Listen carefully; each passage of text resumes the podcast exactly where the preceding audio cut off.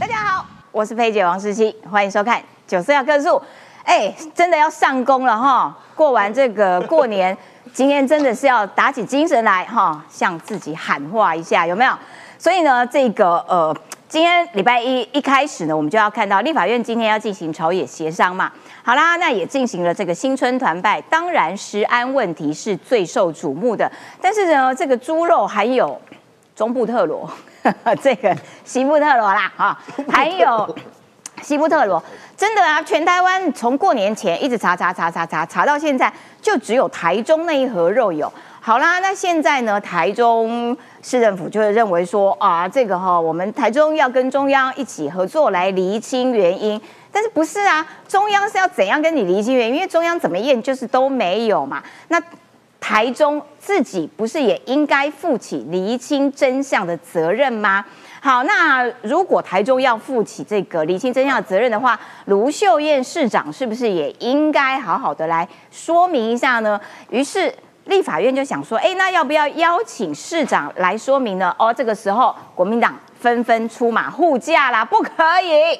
哦，如果要叫卢秀燕去这个说明的话，那我们也要叫陈其迈去说明这个有一种辣椒粉里面含的有致癌物品。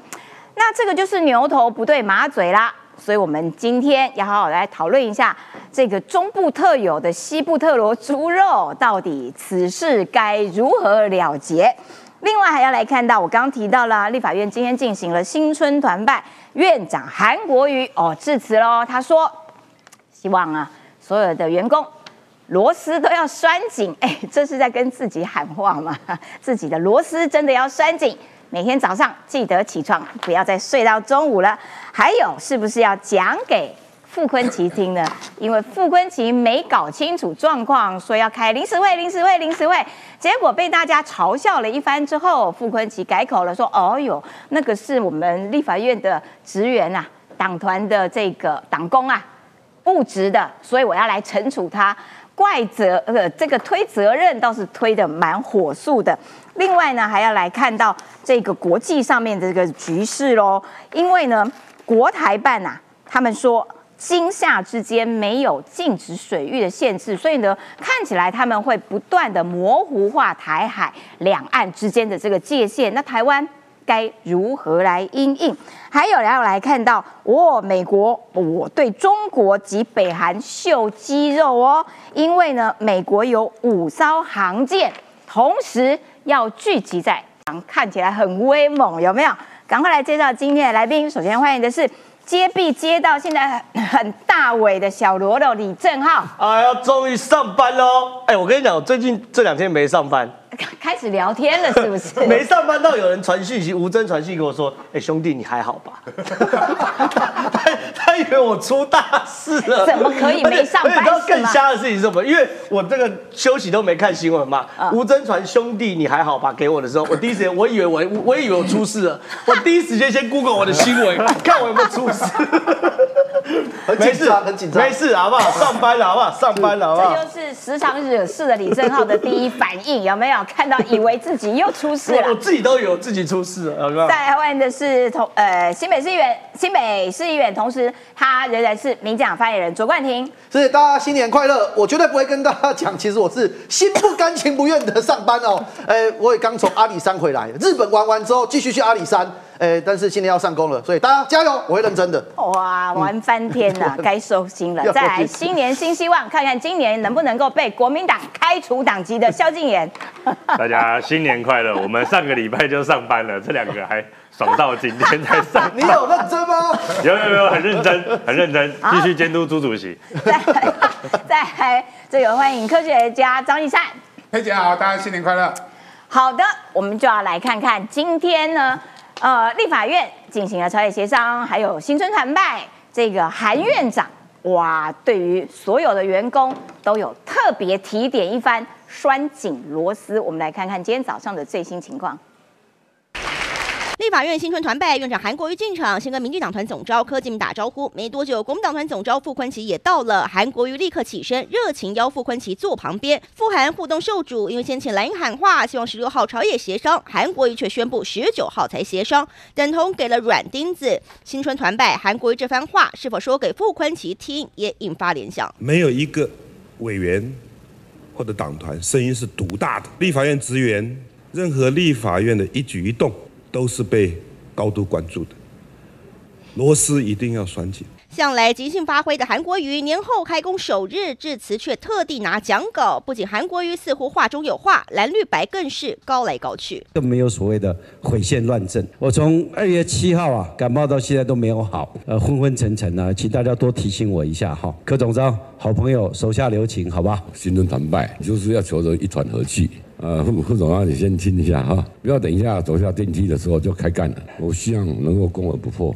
希望对话代替对抗，有时候有免不了要对抗，但是我觉得合作多一点，竞争可以少一点。就连朝野协商也没一团和气。蓝营抛出二十号开议，希望行政院长陈建仁随即就实案进行专案报告。黄国昌有不同看法，何不在这礼拜委员会还没有开始的时候？我们就加开一天院会，礼拜三我们加开一个实安的专案报告。但是委员会啊，来亏结院会，那个并不符合实际，从来没有这么在礼拜三。不仅绿白意见不同，韩院长做总结时也有小火花。民众党团。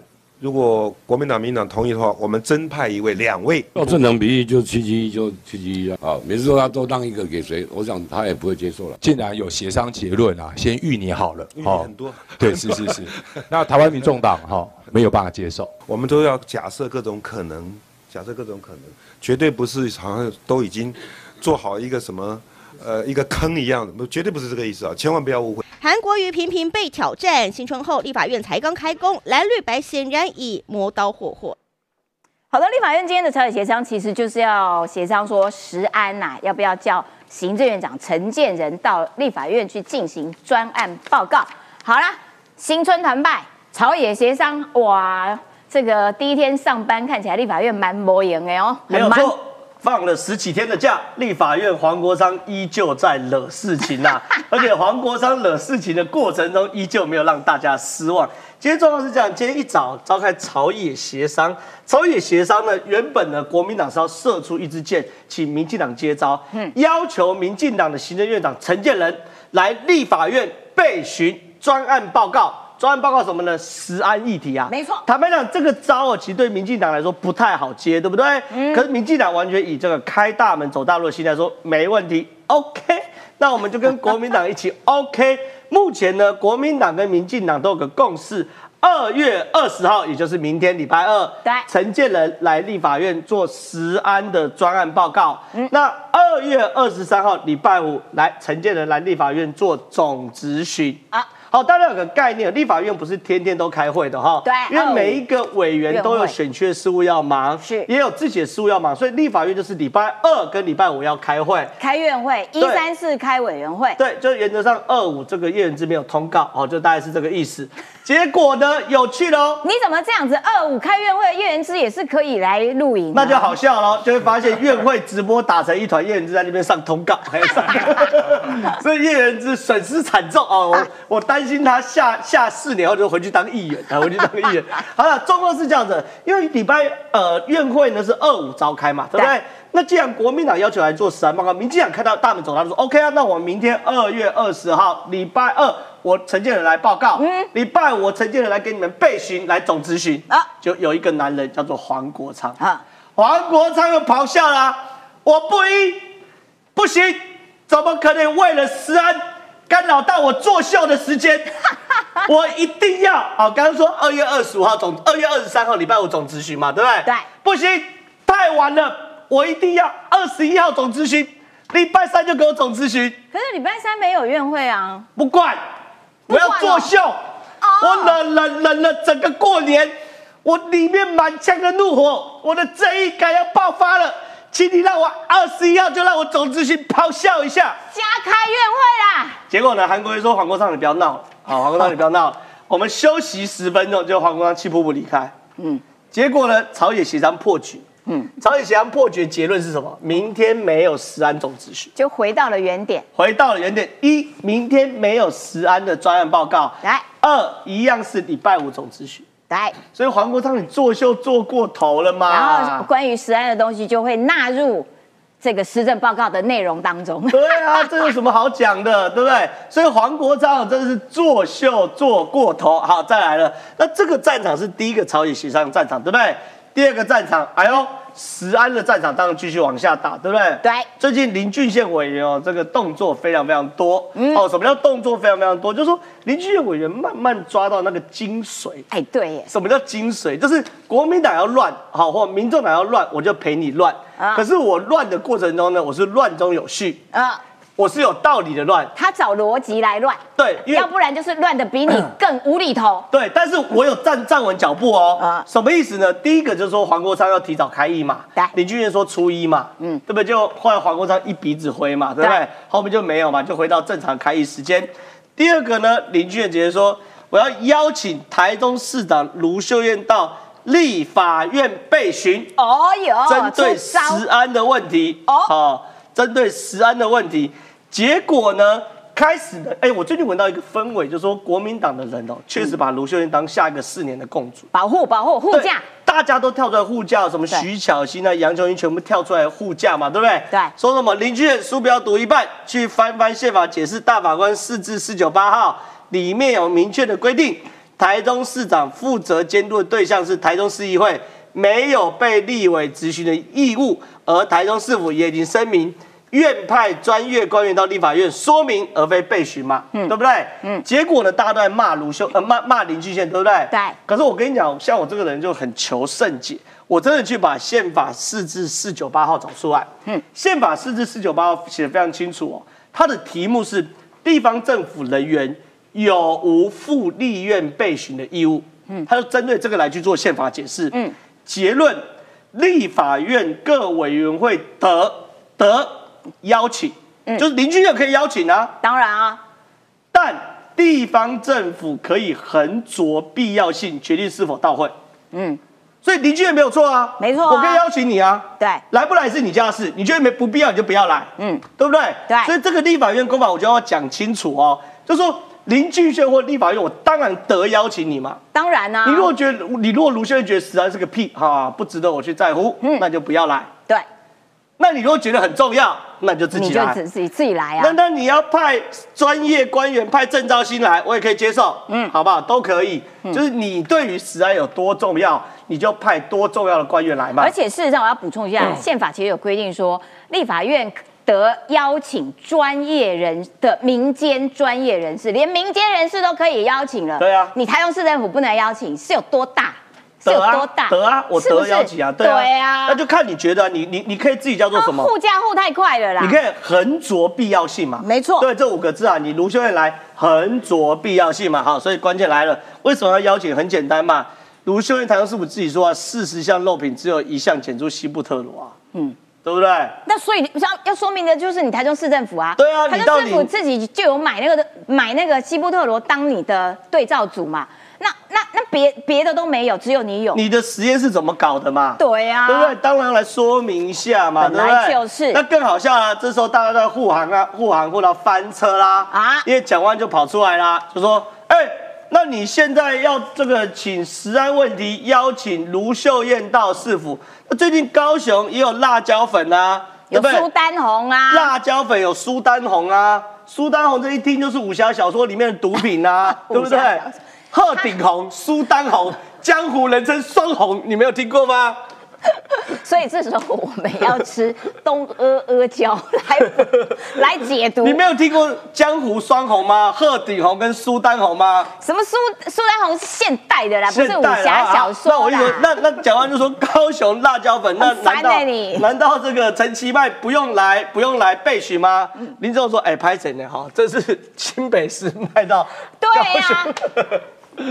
讲完你护驾护护到搞不清楚对象了，你叫陈吉买来，结果发现这根本就是新北市政府的，因为这家公司是在新北啊，而且高雄是因为你新北市政府卫生局发函，先把这些辣椒粉通通下架，所以该被询的是侯友谊哎，对噔噔，对，所以状况是这样的，这个苏丹红、鹤顶红，江湖人称双红，对不对？我的意思是哦，蒋万护航就护歪楼了嘛。对呀、对，但我大概知道蒋万这个论述是哪一位幕僚帮他想的啦。哈哪一位？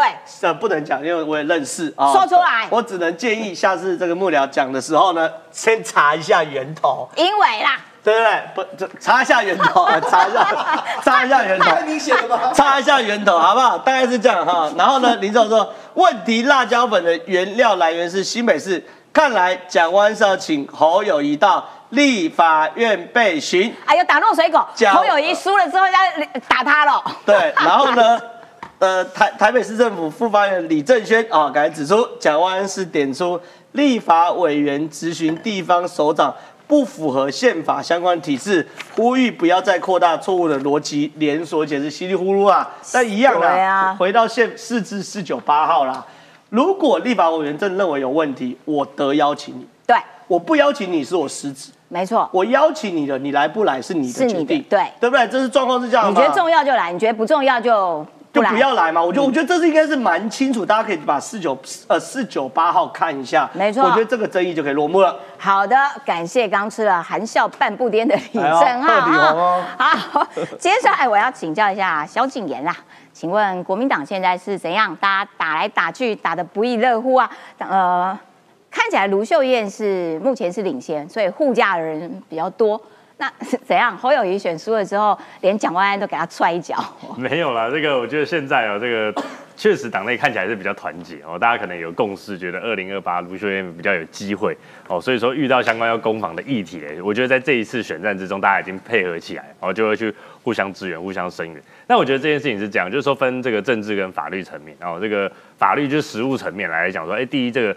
到底源头是什么？哦，大家就讲说，台中市政府他们有进口这个，呃，这个这个西西部特罗，中部特罗哦对，有西有进口西部特罗。我刚刚被苏丹红讲的有点头昏脑胀。哦，这个西部特罗有进口，但是确实有查出这个检验哦有问题哦，这批猪肉里面有，确实也是事实。哦，包含说在中央中央食药署查的时候也有。哦，所以说到底为什么这一盒里面会有？哦，我觉得这个是现在必须要去理清的。哦，看起来这个地方，包含说卢秀燕他也讲，他说如果这个要到立法院去说明的话，他愿意去说明。那现在讲到说备询这件事情，是大家在讲出来，就确实啊，有人在讲啊，依法可以去这个备询，但是确实依照这个宪法四字的这个四百九十八号，哦，市长也没有被这个立委质询哦，质询的这个义务，他去报告是没有问题，但是他不应该被质询，为什么？因为要对质询市长的应该是市议会啊，这样台中市议员可能会跳脚嘛，这样有点这个违反这个地方分权。哦，四字四百九十八号里面是这样子讲，所以说我觉得卢秀燕的态度也很清楚，就是说这件事情哦，他相信确实是单一个案，为什么？因为哎，其他同同样的批号，包含说国民党执政的县市也有去查，哎，就是没有问题嘛。那到底为什么会有？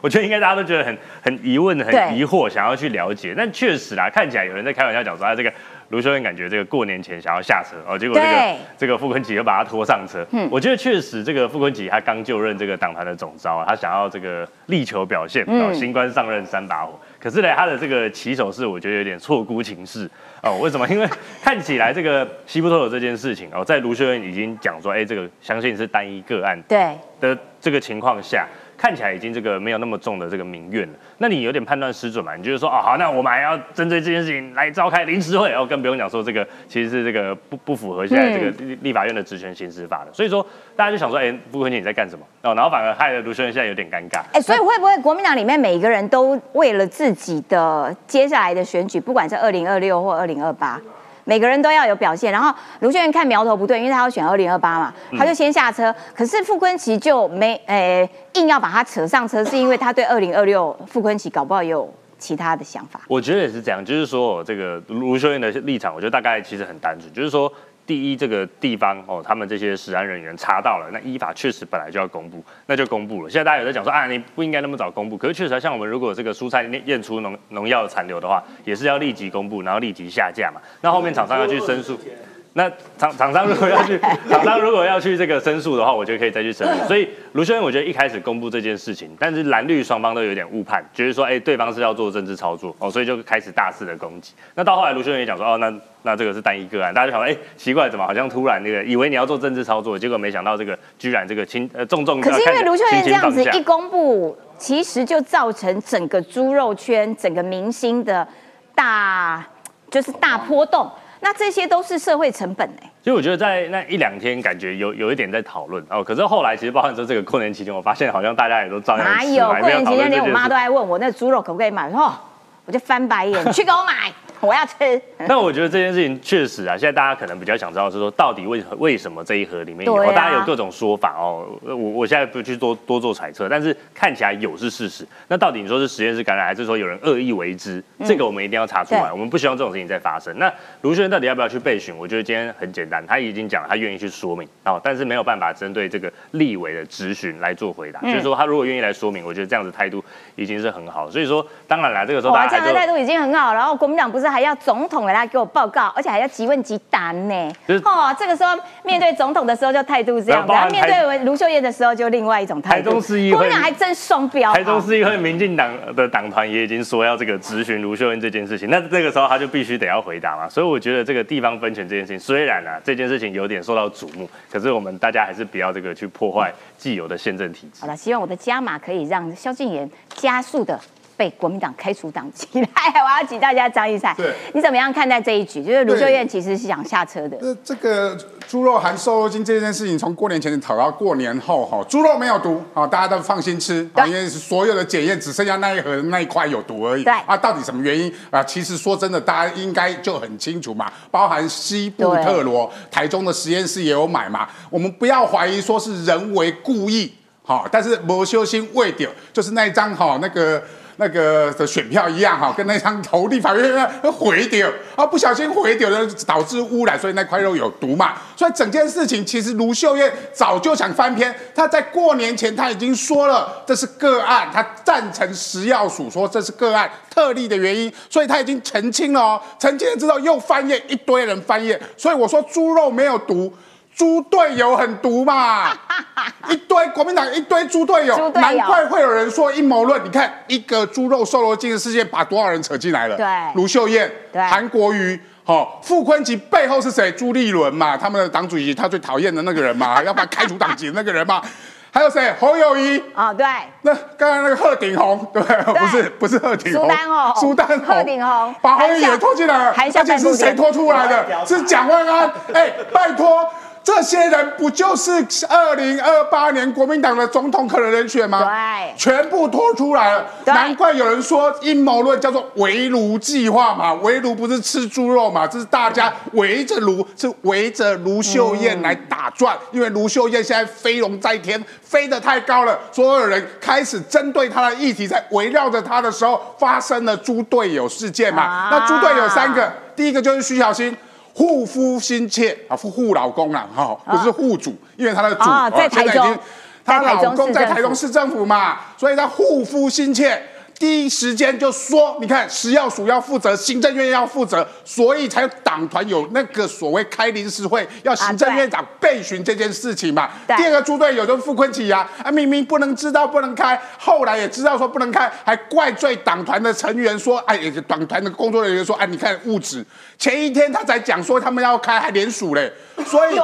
台联署已经送到议事处了，要求要开党团呃呃朝野协商，所以傅昆其实第二个猪队友嘛，害到韩国瑜嘛，韩国瑜已经很给他面子嘛，韩国瑜其实不出现就是给他台阶下哦，我不出现，然后说我来不及召开，其实不是直指傅昆萁说你不懂议事规则，而是说我来不及开，这已经很给他面子啊，陈建仁也很给他面子啊，陈建仁去拜会国民党党团的时候啊，我愿意来报告所有的食安问题嘛。两个院长给他面子，给他台阶下，他还不下呢，他要怪说民进党操作，哦，操作说我误植文字，你们故意去操作，给你台阶下，给你脸，你还不要脸，难怪会被打脸嘛。嗯，这个第三个就是蒋万安跟罗志强上错车啊，上错车了。蒋万安说的那个苏丹红事件啊，就源头是新北市政府，而且而且重点是罗志强还要求说。陈其迈要来报告，就发现是侯友宜要来报告，不是陈其迈。好笑。所以三个猪队友闹了这一出荒谬的大戏嘛。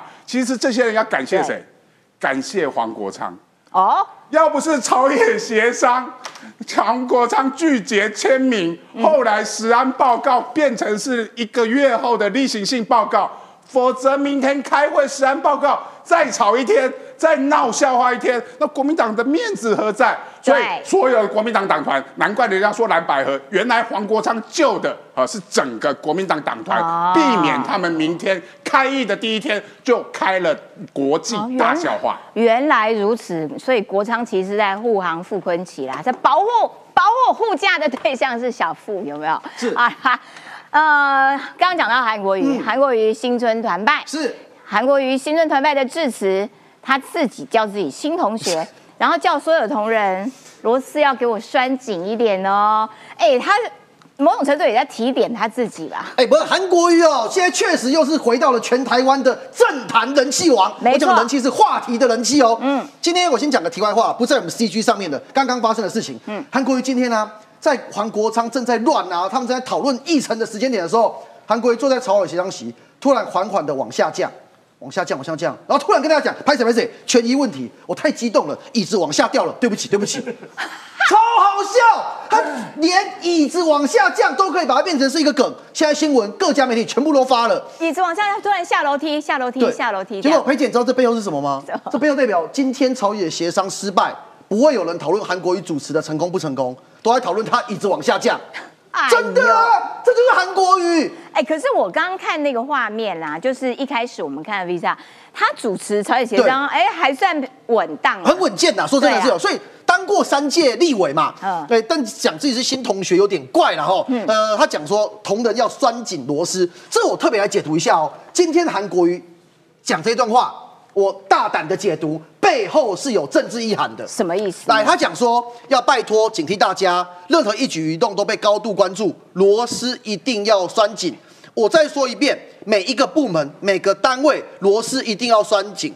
关键这句话，不教而杀，当然谓之虐。我已经讲过了，如果再出问题，观众朋友，这一句话是对立法院的员工讲的。对我大胆预测，韩国瑜这是在布局一件事情，就是立法院里面的一级主管们，他可能有要调整的打算。哦，所以他讲完这句话之后，就讲说：“哎、我不是用政治考量哦，过去是苏家全院长到尤熙坤院长任命的一级主管，我想要调整。但是如果之后只要找到一两个疏失、一些问题，就可以讲说：哎、某某处长某某处长没做好，哎、把它换掉。这为什么这么重要？因为我们知道立法院院长他的呃以位阶来讲是五院，嗯，佩姐，所有立法院你看到那个什么处长啊，什么主任啊，对。都是十三职等，哦，很高哎、职等很高哎、对。等于是中央部会的局师长的等级，对，所以这个这句话，我认为韩国瑜是在做准备了哈。嗯，再来呢，其实也是有一些呃善意啦。陈建仁跟韩国瑜的会面呢，也有个共识，就是呢，争议法案要先搁置，那民生法案优先。嗯，那这件事情包含在我们民进党党团的干事长吴思瑶也跳出来高度肯定这样的结果，所以我们大概可以预见呐，就是说，随着三党不不过半的状状况底下，立法院行政单位在提出的法案跟论述上面也会。哎，比较以大家有共识的为优先，不然你丢过去之后，只要民众党跟国民党一合作，就没了嘛。对所以这大概是可预见的未来哈。但是我今天要特别跟大家讲的是，但是，对，但是我今天要跟大家讲的关键政治实力原则嘛。对，现在网络上面对于新的国会，哎，新的网络温度计做出了新的统计了，十大声量立委，来第一个又是韩国瑜，没办法，这个真的没办法。所以韩国瑜现在在人气上面不仅是碾压所有的立委，也碾压了包含柯文哲，对碾压了朱立伦，碾压了所有国民党内的人。那第二名、第三名黄国昌跟黄珊珊，我不太意外。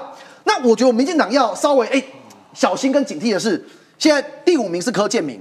啊，柯总章因为最近有呃承担很多协商啊一些内容，其实老实讲常常是剑拔啦，所以他在前面是十大声量之一。那黄杰也也进到就是民进党的第二名。那后面不管是谢龙介、傅昆奇、罗志强、徐小新，其实都是我们预料中国民党之后会大乱立法院的几个关键人物。对，可是我要讲哦，这样子的讨论十大声量，就代表是正面吗？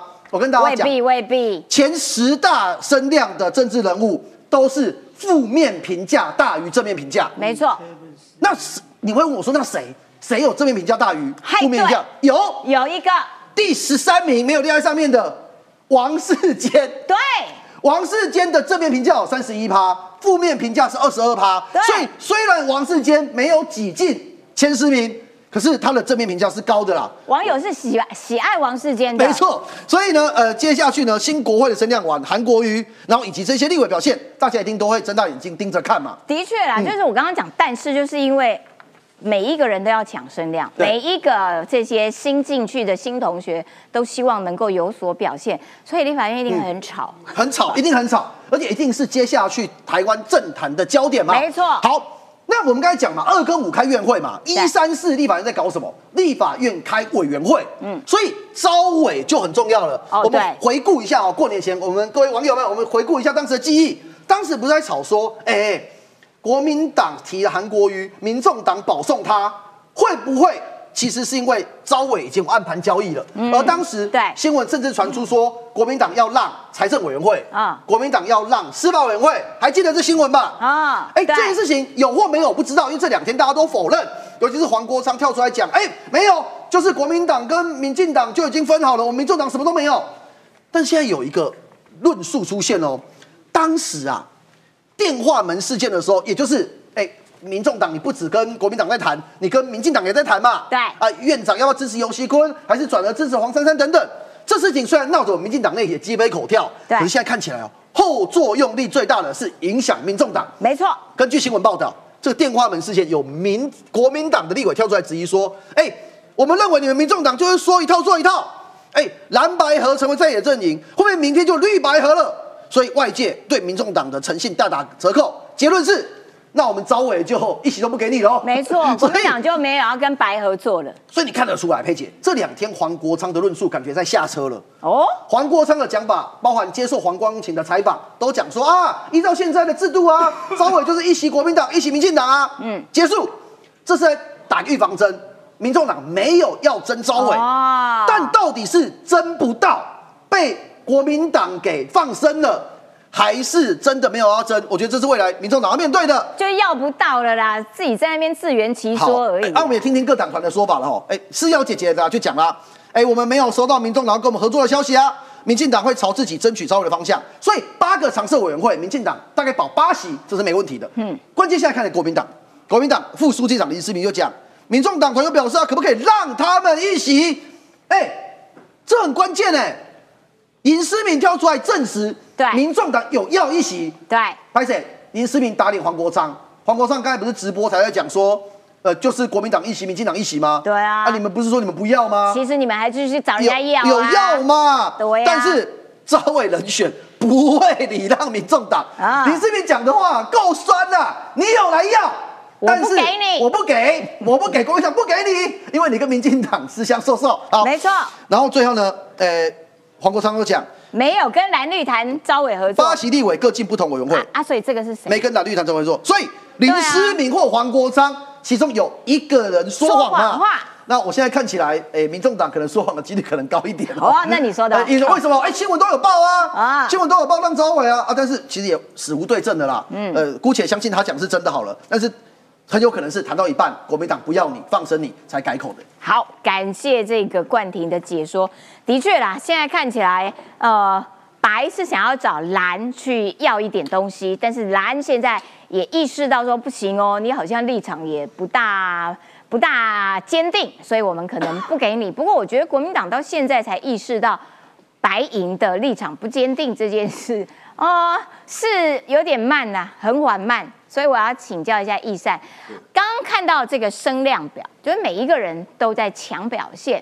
那这件事情对于民众党来说，立法院是主战场，那可是除了双黄他们要呃可能要选二零二六之外，党主席呢？党主席现在有什么发挥的空间吗？对，所以现在网络上就戏称民众党叫做八加九，为什么呢？八席立委加九第九席叫做柯文哲，对 所以八加九，不是八加加，是八加九八，所以整笑个哦民众党加了一个柯文哲，他透过什么方式加呃控制所谓党团？今天传出一个消息，就是陈志涵嘛，陈志涵接了党团的主任杨宝珍。正式宣布要辞去他党团副主任的位置嘛？我认识杨宝珍，因为从民众党的成立时候，杨宝珍就已经在了，而且他都一直待在党团。我一直说陈志涵一天助理都没过做过。就接了这个党团主任，因为党团里面非常重要，是你如何去了解整个立法院的议事运作，提供给立委，甚至是指挥立委去作战嘛。这个是党团主任的功劳嘛。杨宝珍至少他待了四年党团的副主任，他一直待在党团，他至少了解了四年的立法院的运作。但是今天你。陈志涵，你选举选完之后抢位置抢到党团主任那边去了，而且是柯文哲故意去布局陈志涵，他重点不在于控制所谓的立法院的运作或指挥立法院作战嘛，重点是通风报信当柯文哲的报威啊嘛。那为什么柯文哲不不相信那个宝宝也可以通风报信？哎，这个就是所谓的谁柯文哲的阵营或者民众党阵营谁比较会斗，谁比较有战斗力嘛？战斗力意思不是对外哦，是对内比较有战斗力啦。谁把谁斗手，谁能够活下来，那个就是最具有战斗力。而所谓的陈志涵，从蔡壁如时代。斗到现在嘛，把蔡壁如也斗到台中去嘛，所以当然是陈志涵比较会斗，杨宝珍当然就是落败嘛，落败之后只好辞职，所以在里面充满了一个内斗的痕迹。而现在陈志涵一个不懂得立法院运作，只会提倒阁案的一个女 一个助理，他现在进到了立法院，其实他重点不在立法院运作，重点在于如何帮柯文哲冲高他的声量嘛。所以这个第九席的柯文哲，他甚至还不放心嘛，我。安排的党团主任啊陈志涵之外，我甚至自己都要做政策会执行长。前阵子传出来，上个礼拜虽然被否认了，哎，政策会执行长就对战我们王一川，他现在连王一川的声量都要蹭了啦。我要跟柯文哲主席讲，王义川五月之后非常有可能当立委，为什么呢？因为民进党的政策会执行长惯例上面都是由立院呃立法委员兼任，为什么呢？如果你是单纯的政策会执行长，你没办法进去立会院的议场行使立法委员的职权的时候。很多的政策你是没办法跟党团、跟立法委员协商的，所以政策会执行长这个位置没有立法委员职权，是没有所谓的相关的运作的权利的。所以柯文哲如果只是当了政策会执行长，他还是只是一个空头党主席，那你就做党主席就好，你干嘛去做这个政策会执行长？所以柯文哲多么想要蹭立法院的声量，你就知道他现在那个排行榜里面，他希望说，哦，我可以跟韩国瑜一样，我至少可以跟傅昆萁一样啊。所以你就知道说，如果没有立法院这个站长，柯文哲在未来这几年，他只剩下选举跑基层而已。他多缺舞台啊！我刚刚萧敬言一直在偷笑，你分析一下啦。那现在看起来，这个立法院会是百家争鸣啦，哈，各家都在抢声量。然后柯文哲呢，也透过他人事上面的这些安排，安排了一个新的这个呃党团的主任，好，希望可以借此也。偷一点立法院的声量，但是他有一个大将蔡碧如就被蓝营给收编了，所以现在整个蓝跟白之间到底是原本蓝要，呃白要吃蓝，现在反过来喽，蓝要回吃白喽。没错，这个柯文哲真的比较傻傻的哦，想说动员都找这些阿迪亚来，自己就可以当这个八加九哦，当这个第九席的这个立委。现在不是传出说他自己想要这个自兼侦策会的执行长嘛？哦，说要去这个统合这个哦立委啊跟党团。但柯文哲有没有搞错？哎，民众党大家知道嘛，就是一人政党嘛，你有没有兼这个政策会执行长有差吗？真的有差吗？难道他是想要这个跟傅昆萁，还是跟这个王一川平起平坐？哦，他会不会把自己的格局做得太小？所以说。柯文哲现在这样子做的目的是什么？他就是担心说，这个韩国瑜现在哦，各各各方面的数据都显示说，韩国瑜的声量比他高。哎，确实啊，我们很少看一个这个立法院院长的声量是这么高的。过往立法院院长相对起来，这个声音是比较小的哦，可能是其他的政治人物或者是总统啊，这个政治声量会比较高。所以柯文哲现在开始焦虑了嘛，因为声量对他来说就是一切嘛。所以柯文哲就怕，哎，接下来要完了，我没有新闻啊，没有人讨论我啊，就没有热度了，没有声量，那我怎么办？我还要盯到二零二八，这样二零二八我怎么选？然后虽然这个。徐府是说哦，这个柯文哲不一定会选二零二八哦，还会评估。那大家都把知道是假话，对不对？现在这个陈志涵要去接这个党团主任，哎，大家知道党团主任是要做什么工作吗？那个国国民党跟民进党的这个党团主任哦，确实过往哦，包括现在其实也都是，哎，都是比较低调的，然后大家可能都还连他们的名字都叫不出来，因为都是很很资深的党工，然后他们包含说对国民党那个党团主任，他在立法院待多久？呃，蛮蛮久的。你知道民进党的党团主任啊？二十几年，二三十年。我做办公室主任，国会办公室主任，二十几年前他就是党团主任，我都要听他指挥的。对，没错。原本我们那个党党团主任，他在他在这个党团的时候，哦，我还没出生哦。然后那个后后来当然有换过人，但是现在接任的这一个，所以民众党我觉得某种程度羞辱了立法院呢。所以我们知道党团主任他的工作是什么？一般来说，他们应该是作为这个党团以及立委的 backup，然后他应该是要来去做辅佐的。但问题是，哎，陈志涵去当党团主任，大家认为，哎。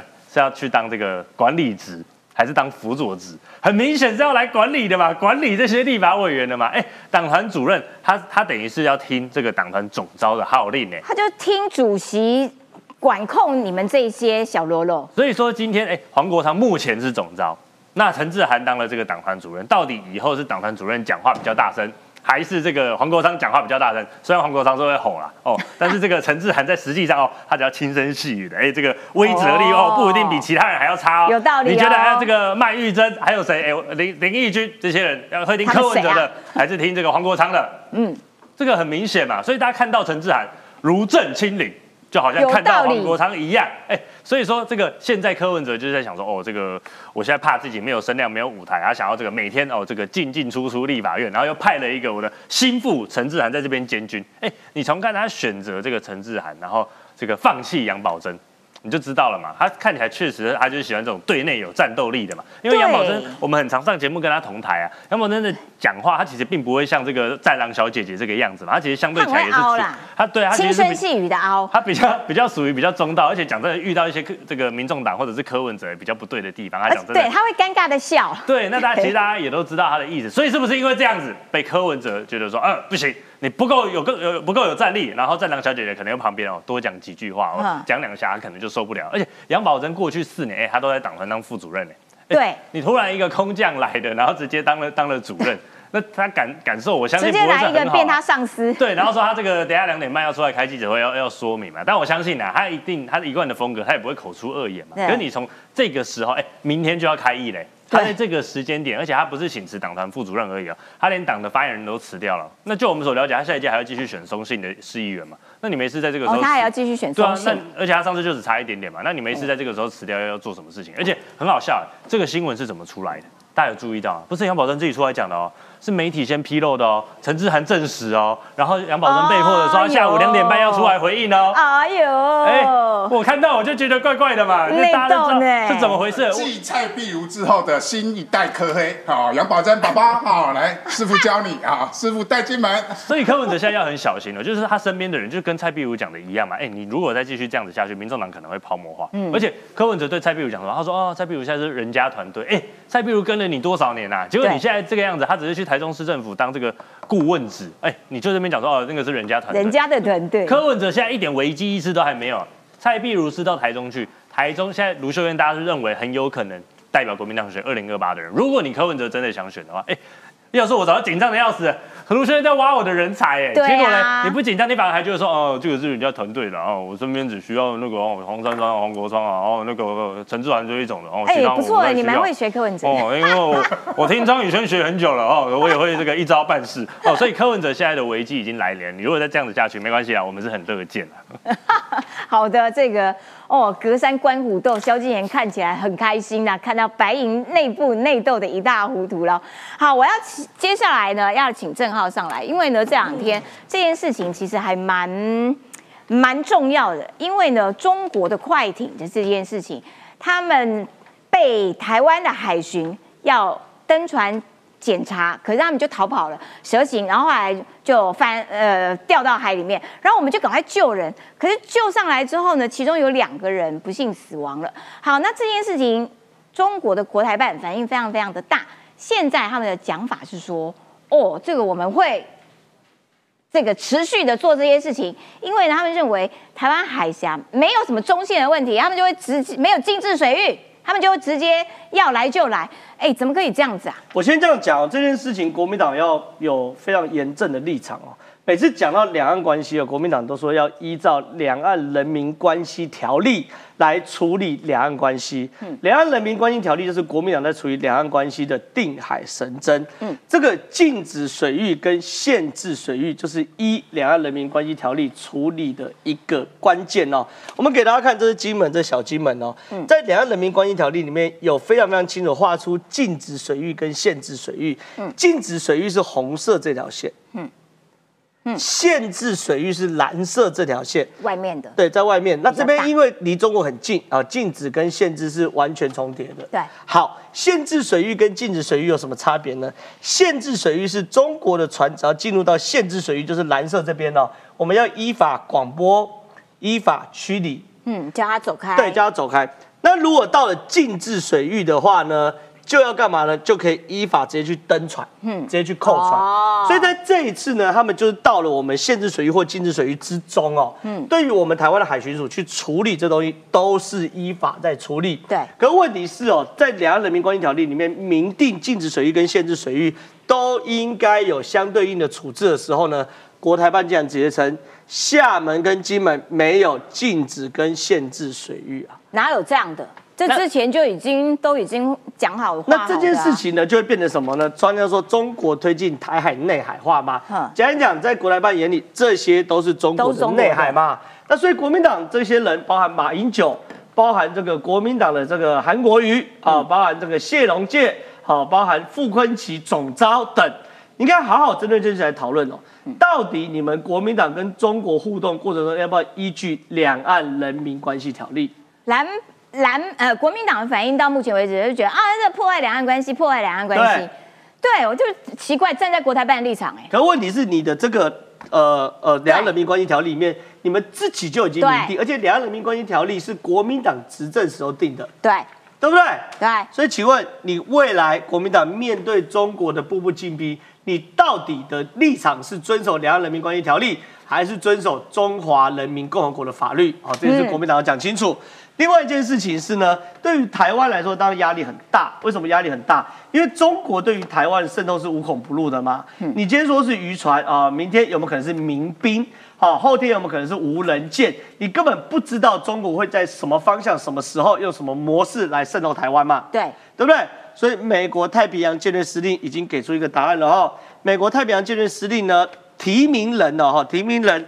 帕帕罗哦，因为美国像这种提名人都要去国会去听证哦。对，提名人直接公开说了，我们无法再从敌人在战场上的部署推断出敌人的意图时，意思是什么？就是说以前的打仗一定要先集结，好调兵，好。三军未动，粮草先行。所以敌人的过程，他们要怎么打？我坦白讲，以前是很清楚的。可现在又有什么无人机、民兵、民船哦，一切的战争都灰色化嘛，对不对？所以他就说了，我们必须要走得更深入，这时候需要数据计算跟人才。要部件大量、成本低、续航力高的无人感测器来密切监视中国的活动啦。所以意思是说，因为最近呢，现现在战争越来越灰色化，哈，然后也越来越没办法透过他讲的很清楚啊，战场上的部署推论敌人的意图嘛，对，对不对？所以在这个时候呢，一定要用无人化啊，各式无人机、无人舰艇等等的。全部去布置，甚至无人潜舰来去做什么无人感测器搭 AI 监控吗？哦，你人在看也来不及的嘛，你要靠电脑来帮你看哦。这个给的一个解方哦。等一下，插播一下，禁言啊，这个两岸人民关系条例，请问国民党要怎么样面对？其实讲真的啊，这个金金门跟这个大厦门之间，但他们一直有一个默契，就一个所谓的这个中线，那两方都不会去这个。跨跨出哦，但是确实从这个从二零一六以来，这个包含说这个大陆他们已经有超过八千一百艘的这些渔船，然后一直在这闯这个界限。那我觉得讲真的来，有一有一些哦是渔民，他们可能就是要这个刻意哦去这个在这个捕鱼的旺季的时候去抢一些资源。哦，但是也有一些是不是刻意？哦，我我我不敢支，我不敢这样子去揣测。那你但是那国民党到底支不支持我们海巡人员的执法？绝对是支持啊，我们绝对是支持。那有没有觉得国台办的谈话太太太 over？当然了，他们现在是这样子谈话，站在他们的立场，他们一定要这样子去谈话嘛。但是讲在以金门的渔民，然后当地的渔民来说，他们也是支持我们的海巡人员强力去执法。那国民党支不支持啊？国民党也支持啊，我认为我支持啊，但我对，啊。对，但是问题是就是说就国，民党有没有要发个声明？就我们觉得强力臭骂国来办，对臭骂国台办，强力支持海巡执法。那这个就要问朱立伦敢不敢了，我没办法替他回答。好的，恭喜你，开除名单再加一，这样。好的，来，接下来刚刚讲到美国哦要这个呃更加了解这个敌人他们的各种动向，所以有什么无人机啦、电侦啦这些电眼的，他们有五艘这个这个舰队都要集中在西太平洋，对，因为状况是这样子哦，这以前没有过。呃，应该是这样的，美国呢，其实整个的航空母舰舰队群有十一艘，十一艘的航空母舰都是配庞大的旁边的护卫舰、神盾攻击型的舰艇，下面有核子动力潜舰，上面有飞机嘛，都是一个庞大的。那其实呢，在过年前呢，雷根、罗斯福跟卡尔文森号就已经被发现部署在西太平洋了，对不对？嗯，那部署在西太平洋之后呢，对于很多人来说已经很夸张了。对呀、三大航母压在西太平洋呢，很强啊压在西太平洋的时候，等于是什么？等于是完全往中国压境，对不对？对而且更新的，竟然发现林肯号被发现驶离加州的圣地亚哥姆港，驶向西太平洋。他也要来。然后呢，乔治华盛顿号目前呢也说要布置在西太平洋啊，他也要来所以变成是说呢，现在有说什么东西？现在美国要史无前例的把航空母舰十一艘航空母舰群中的五艘全部压在西太平哎洋，，重压在这边呢。重压在西太平洋。那重压在西太平洋，它状况是什么东西？很简单，它要告诉中国一个讯息：你不要以为俄乌战争，不要以为以巴冲突，不要以为红海、也门的叛军好会去乱射一些飞弹，我美国就会贝多利分，我一样能够拥有掌握整个世界战场的能力。哇塞，在这么多我觉得看了会害怕，对在这中国会串。对，在这么多战场同时开的情况之下，我老美依旧可以在维持所有战场平衡的前提之下，放五艘航空母舰在你中国的家门口。那请问你中国要怎么回应？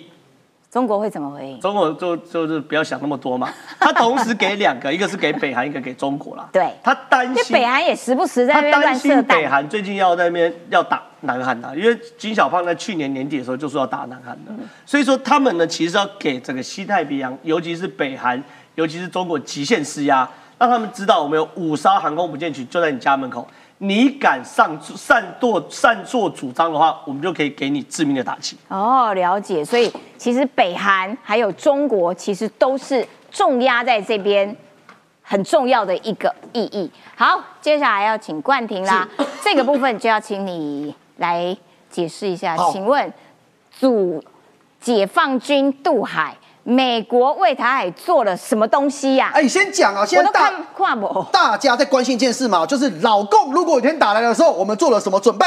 今天这个大消息了，美国现在有讯息传出，他为台湾海峡未来有可能进行的登陆战，直接打造了致命的海上攻击无人艇。你以为是一台吗？两台吗？现在根据美国海军学会的新闻稿，美军现在是提案要建造数千台无人攻击艇。啊，它像小蜜蜂蜂群的概念这样吗？我在它怎么用，我等下讲。我先讲哦，光是造数千台无人攻击艇，第一个数字这么惊人，第二个功能部署在哪里？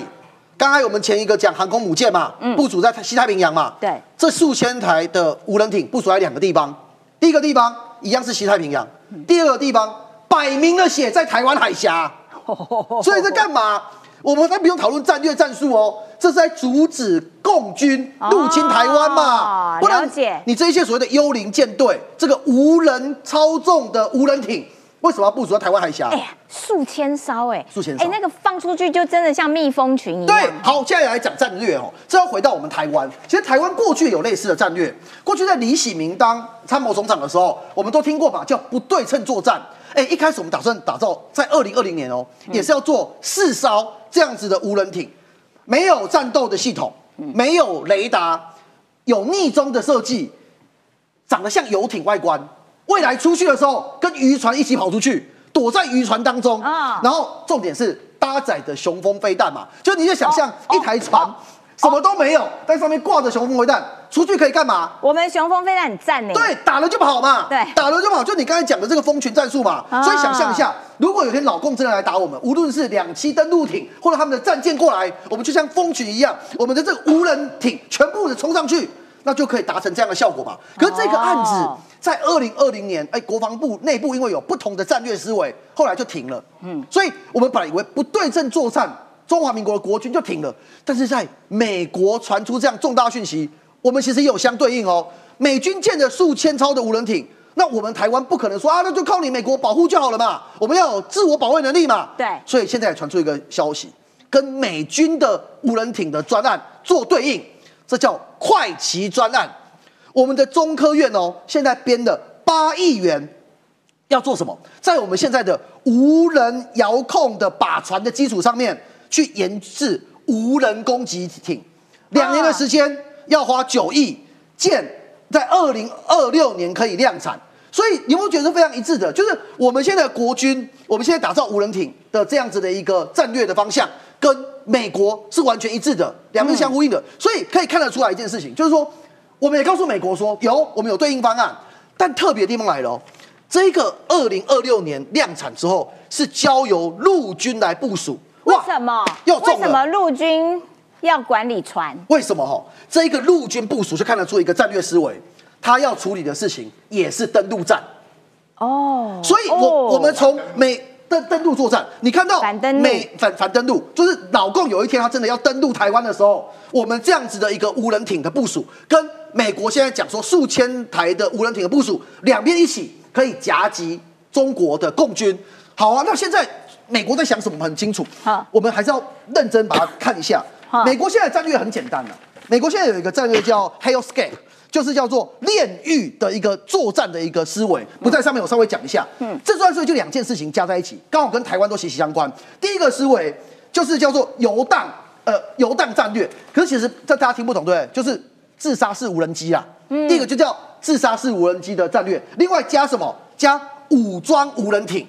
所以天空是自杀无人机，海上是武装的无人艇。哦你就想象一下，我们在俄乌战争讲很多嘛，弹簧刀，对不对？对丢了就跑，无人机的战略，现在美国也在往这方面做正规的军团的一个筹组。